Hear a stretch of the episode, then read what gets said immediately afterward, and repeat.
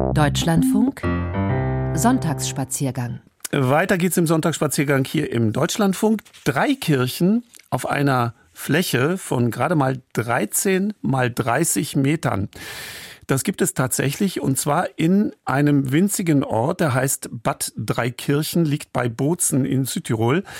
Nur ein paar Häuser und eine Handvoll Übernachtungsmöglichkeiten und eben diese drei Kirchen eng gebaut auf einem gemeinsamen Baugrund, der heute in Deutschland gerade mal für ein Einfamilienhaus reichen würde. Im Verhältnis zur Einwohnerzahl hat Bad Dreikirchen damit deutlich mehr katholische Gotteshäuser als Rom. Was sind das für Kirchen? Kirchen und warum stehen sie so dicht beieinander? Stehen sie wirklich am Platz eines ehemaligen heidnischen Quellheiligtums, wie es hier offiziell immer wieder heißt? Bernd Geisen ist dieser Frage nachgegangen. Der kleine Weiler Dreikirchen liegt etwas abseits der touristischen Reisewege in Südtirol. Gästen ist es bis heute nicht möglich, mit dem Auto hierher zu kommen. Neben der großen Ruhe, die hier auf über 1100 Metern Höhe deswegen herrscht, hat der Ort noch etwas ganz Besonderes zu bieten. Drei kleine Kirchen auf 13 mal 30 Metern, kurz, schmal, mit nur einigen wenigen Bankreihen und schmucklos bis auf die farbigen Reste von Fresken außen und innen. Nicht zu vergessen die geschnitzten und bemalten Altarbilder. In einem der drei Kirchlein in einer Ecke noch ein einfacher Beichtstuhl. Fest steht, jede Kirche ist einem bestimmten Heiligen gewidmet. Aus guten Gründen. Mehr darüber weiß Dr. Leo Andergassen. Er ist Leiter des Landesmuseums für Kultur und Landesgeschichte in Südtirol. Das sind sozusagen nicht Seelsorgekirchen, das sind nicht Kirchen, an denen äh, gewissermaßen äh, die Bevölkerung pastorisiert wurde. Nein, es sind Heiligtümer. Und an einem Heiligtum, an einem an und für sich ruralen Wallfahrtsort kann man entscheiden, in welche Kirche man geht und welchen Heiligen man besonders um Fürbitte anzuflehen hat. Bei diesen Fürbitten ging es immer um Schutz und Hilfe bei dem harten Leben hier oben in den Bergen. Da ist erst einmal die Gertraudskirche. Gertrud ist in erster Linie eine große Flurpatronin. Ihr Fest ist am 17. März. Sie fällt an und für sich in eine Zeit, in der der Winter Abschied nimmt und das Frühjahr heraufzieht. Und sie ist ja sozusagen eine Mäuse, eine Patronin gegen Mäuse. Und sie ist natürlich auch äh, Patronin gegen Mäusefraß in der Flur. Und insofern ist sie natürlich eine dieser, ich sage es mal fast schon Naturgottheiten im Christlichen, die darauf äh, Acht zu geben hat, dass der Bauer seine Flur, seine Weide halbwegs gesund wiederfindet, wenn natürlich der Schnee auch gegangen sein wird. Und wenn der Schnee es zuließ, haben sich auch die Händler und Fuhrleute auf ihre Wege gemacht, hinauf oder hinunter. Dabei sollte sie der heilige Nikolaus beschützen. Ihm ist die zweite Kirche geweiht. Ihn da oben äh, anzutreffen, hat sicher mit den steilen Wegen zu tun. Also gerade in Tirol findet man Nikolauskirchen auch an höher gelegenen Orten, manchmal auch im Tal, auch an den Flüssen, oft auch an herabströmenden und herabgießenden Wildbächen. Und er ist der, der die Wanderer, die unterwegs sind und die Bauern, die unterwegs sind und eventuell auch Kleinhandelsmenschen äh, einen besonderen Schutz zuträgt. Die dritte Kirche ist die Magdalenenkirche. Auch Magdalena ist, sagt Leo Andergassen, eine Heilige für abgeschiedene Höhen. Ursprünglich war diese Kirche allerdings für einen männlichen Schutzpatron gedacht. Die dritte Kirche, und das wissen wir aus den Quellen, war dem Antonius Abbas geweiht und der erweist sich im Spätmittelalter allmählich als ein besonderer Tierpatron. Er ist ein Heiliger, der also auf die Tiere achtet. Keine Mäuse, keine Unfälle, keine kranken Tiere, dafür haben die Menschen hier oben in den drei Kirchen gebetet. An den Namenstagen der Kirchenheiligen wurden dafür Prozessionen aus der ganzen Umgebung hierher veranstaltet. Da hat man sozusagen einen Laufpriester hingeschickt, der an bestimmten Tagen, natürlich an den Tagen der Feste der Heiligen, eine Messe gelesen hat. Also wenn die Heiligen gefeiert wurden, dann kamen nicht nur die Leute, die äh, in nächster Nähe wohnten, die kamen dann aus Barbien, die kamen aus Philanders, um den Heiligen dort zu feiern. Gestiftet wurden die Messen, die dann in einer der drei Kirchen gehalten wurden, in der Regel von den Landesherren im benachbarten Ort Villanders. Und viele von denen, die den weiten Weg hierher auf sich genommen hatten, standen vor dem Empfang der Kommunion erst einmal Schlange vor dem erwähnten einzigen Beichtstuhl. Heute kommen vor allem Wanderer hier vorbei, Kirchgänger kaum noch. Gebaut wurden die drei Kirchen zwischen der Mitte des 13. Jahrhunderts und dem frühen 16. Jahrhundert. Das lässt sich an den Baustilen erkennen. Unklar ist aber, warum alle drei Kirchen so dicht beieinander errichtet worden sind, auf nur 390 Quadratmetern. Für die Fürbitten wäre das nicht nötig gewesen, und Platz war vor allem damals hier oben in den Bergen mehr als genug. Es gab noch kein Dorf, später dann erst einmal zwei einsame Bauernhöfe und ansonsten immer schon jede Menge Wiesen. Leo Andergassen hat eine Erklärung für diese Bauweise. Muren, Wienen, Naturbedrohungen gehören natürlich in dieser hochalpinen Zone zur Tagesordnung. Die Kirchen sind an einer Stelle gebaut, die relativ lawinensicher ist und murensicher. Wobei, ergänzt er, wie es die Geschichte gezeigt hat, ist ja wahrscheinlich die, die dritte Kirche einer Mure zum Opfer gefallen. Und musste erst wieder aufgebaut werden. Also doch nicht murensicher, oder? Aber was ist dann der Grund für diese drei Kirchen auf einem Fleck? Das ungelöste Rätsel um die Ursprünge der Kirchenanlage führte zu teilweise abenteuerlichen Lösungen. Auffallend viele haben etwas mit der Zahl drei zu tun. Version 1 drei Tempel.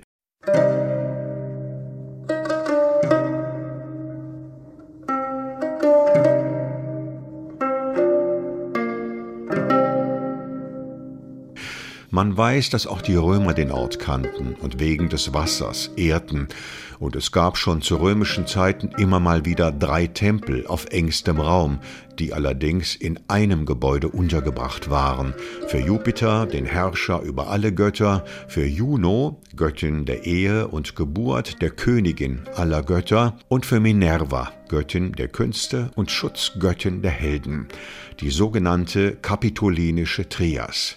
Ist sie die Blaupause für die drei Kirchen in drei Kirchen? Dazu Leo Andergassen. Dem wäre entgegenzuhalten, dass die Kirchen ja unterschiedliche Baualter haben und äh, nacheinander und nicht konzeptuell mit einem Mal errichtet worden sind. Nicht also bei einer Trias-Anlage wäre natürlich eigentlich die Erstkonzeption als Dreiheit schon auch entscheidend. Passt also nicht. Version 2 Drei verfeindete Grundherren. Diese Geschichte erzähle man sich hier oben, sagt Lukas Gavrilla vom Messner Hof. Die Familie Gavrilla lebt seit über 300 Jahren in Dreikirchen und dem nahen Barbian, heute 100 Meter von den drei Kirchen entfernt. Lukas Gavrilla ist außerdem studierter Historiker. Es gibt auch so die Geschichten, dass eben drei Grundherren, wahrscheinlich waren es wohl eher ein bisschen noble Herren, hier sich verewigen wollten oder auch im Streit der eine den anderen übertrumpfen wollte und so weiter. Wie die verfeindeten Adelsgeschlechter in San Gimignano in der Toskana, die ihre Stadttürme immer ein Stück höher als den Vorgängerturm gebaut haben. Tatsächlich sind die Türme der drei Kirchen in drei Kirchen auch unterschiedlich hoch, aber sie stammen auch aus ganz unterschiedlichen Bauepochen und von konkreten persönlichen Animositäten mit anschließenden Kirchenbauvorhaben weiß man hier nichts Genaues. Version 3 Drei Eremiten Belegt sei, sagt Leo Andergassen dazu, dass sich in der frühen Neuzeit in der Nähe dieser drei Kirchen Einsiedler angesiedelt haben. Vielleicht äh, ja auf halbweg hängen gebliebene Theologiestudierende, die nicht geweiht wurden, sich äh, dort dann in der Einsamkeit im beschaulichen Leben versucht haben, gelegentlich auch Priester. Und es gibt ja auch in der Magdalenenkapelle äh, Grabdenkmäler, die an Einsiedler erinnern. Genau drei Einsiedler seien es gewesen, so geht die Folklore laut Lukas Gavrilla, und jeder habe sich eine dieser Kirchen gebaut. Das passt nun hinten und vorne nicht. Die drei Kirchen, sagt Leo Andergassen, gab es schon zu der Zeit der Eremiten. Wegen der Kirchen seien sie ja hierher gezogen. Und dann, ausgerechnet Einsiedler, bauen sich Kirchen, um dann Tür an Tür mit anderen Einsiedlern zu hausen, sehr unwahrscheinlich.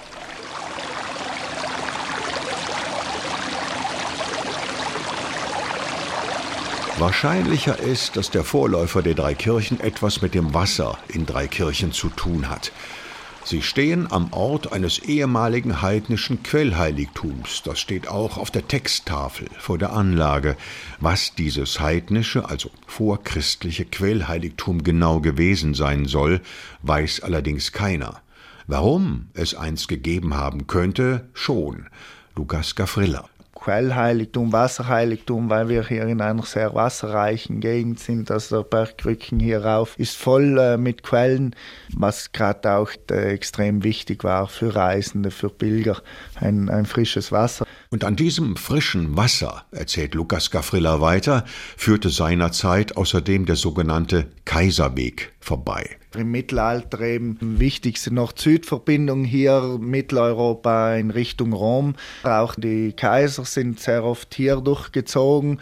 Hier ist wohl seit dem Mittelalter schon eine Taverne belegt, also Gastronomie eben, wo, wo Reisende einkehren konnten. Einmal, weil sie Durst hatten. Dann stellte sich irgendwann heraus, dass dieses Wasser auch heilsame Wirkungen hatte. Darum wurde aus drei Kirchen im Volksmund Bad Dreikirchen. So wird es heute auch fast überall genannt. Bad Dreikirchen ist auch der Name eines großen Hotels im Ort geworden, das ehemalige Badehotel bis in die 1960er Jahre. Um 1900 hat man diese damalige Taverne oder den damaligen Gasthof eben neu eröffnet und eben neu eröffnet als Bad Bad Dreikirchen. Das war damals die Zeit, wo im ganzen Alpenraum eben auch der Tourismus für die, die Stadtbevölkerung ein bisschen ins Rollen gekommen ist. Und da wurde es als Bad dann äh, geführt und man hat dort eigentlich in Holzwannen das Wasser erhitzt und dort eben für, für Bäder verwendet. Und zwar gegen Rheumatismus, Hautkrankheiten, Kinderlosigkeit und einiges mehr. Ein Quellheiligtum an einem gesegneten Ort sozusagen könnte sein, sagt Leo Andergassen. Es gibt eigentlich keine Belege dafür. Es ist nur so, dass natürlich ja, Naturgegenstände wie Wasserquellen in vorchristlichen Kulten eine große Rolle spielen, ohne dass es jetzt äh, ganz klare Indizien gibt für zu benennbare Gottheiten. Es gibt aber noch eine andere Möglichkeit, die mit dem vielen Wasser in Bad Dreikirchen zusammenhängen könnte. Unterirdische Wasseradern. Die erzeugen, davon sind viele Menschen überzeugt, Erdstrahlen, vor allem wenn die Wasseradern sich kreuzen. Dazu muss man aber wissen, diese Erdstrahlen sind genau genommen keine richtigen Strahlen wie beispielsweise Röntgenstrahlen oder UV-Strahlen. Die kann man mit Messinstrumenten messen. Erdstrahlen kann man nicht messen, nur fühlen. Das Messinstrument ist in diesem Fall also der Mensch.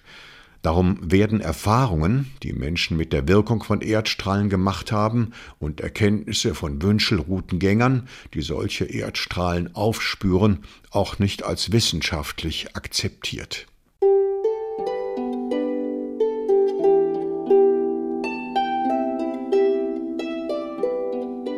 Trotzdem suchen Menschen manchmal nach solchen Strahlenfeldern wegen ihrer fühlbaren Wirkung auch die Kelten. Sie errichteten ihre Kultstätten an Orten mit starker Erdstrahlung. Das haben Wünschelroutengänge an vielen Kultorten mit keltischer Vergangenheit ergeben. In England, Frankreich, Skandinavien, Deutschland und Irland.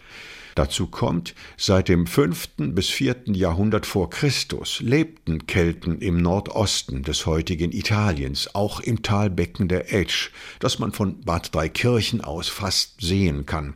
Könnte das vermutete heidnische Quellheiligtum also ein keltisches gewesen sein? Ein Indiz dafür wäre zumindest eine besondere Erdstrahlung am Platz der drei Kirchen.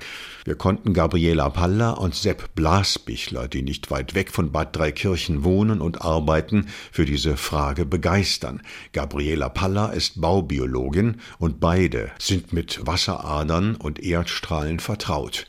Gemeinsam haben sie mit verschiedenen Wünschelrouten das Gelände der drei Kirchen erfasst und ihre Ergebnisse abgeglichen. Das Gesamtergebnis sei eindeutig, sagt Gabriela Palla. Wir sind ja das Grundstück abgegangen und jeder für sich hat gemessen mit seinem Instrument. Und das, was wir unabhängig voneinander wirklich festgestellt haben, dass wir uns auf einem Netz von Wasseradern befinden, die die Kirchen sowohl in Längsrichtung als auch in Querrichtung durchziehen. Und so ein eng gerafftes Netz, das hatten wir noch nie. Sonst findet man einzelne Wasseradern, manchmal auch verstärkt, aber wirklich so in beinahe regelmäßigen Abständen, sodass die Kirchen eigentlich mehr oder weniger auf Wasser stehen, das hatten wir noch nie. Und was bedeutet das jetzt? Hat Bad Dreikirchen bei so viel Wasser und so viel Erdstrahlung also eine keltische Vergangenheit? Möglich wäre das. Wissenschaftlich zu belegen ist es nicht. Übrigens auch deswegen nicht, weil bei archäologischen Grabungen in der Nähe der Kirchen nichts Keltisches gefunden wurde, nur Reste einer ehemaligen Mauer rund um das Kirchengelände.